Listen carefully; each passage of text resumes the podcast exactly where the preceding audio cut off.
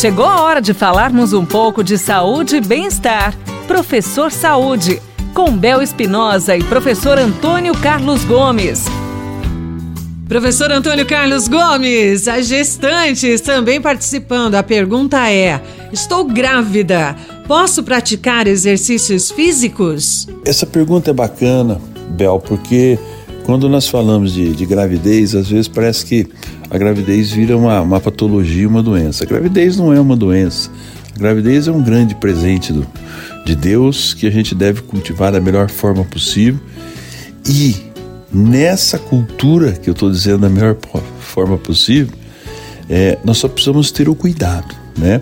O cuidado ao praticar exercício na gravidez é, é, precisa ter.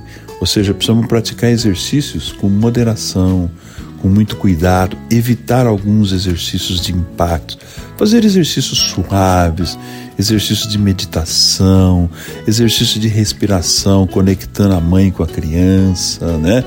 Exercícios de alongamentos moderados, yoga, pedalar uma bike não faz mal para ninguém, uma caminhada não faz mal para ninguém, né?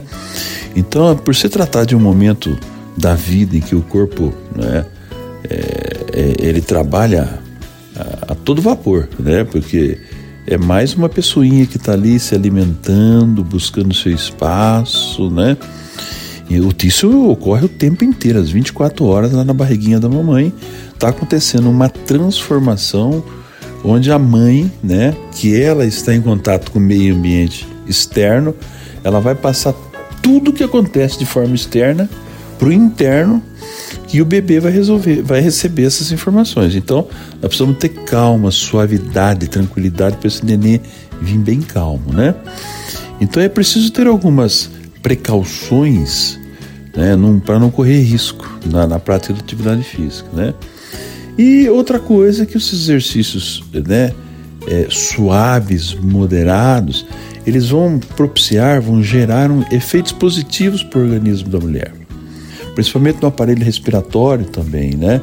Principalmente na parte de flexibilidade, muito trabalho no quadril, né? Muito trabalho que trabalhos realmente suaves, né? Em termos gerais, é o seguinte: as atividades né, de intensidade leve, como por exemplo caminhar, alongar, acabei de falar, o yoga, né?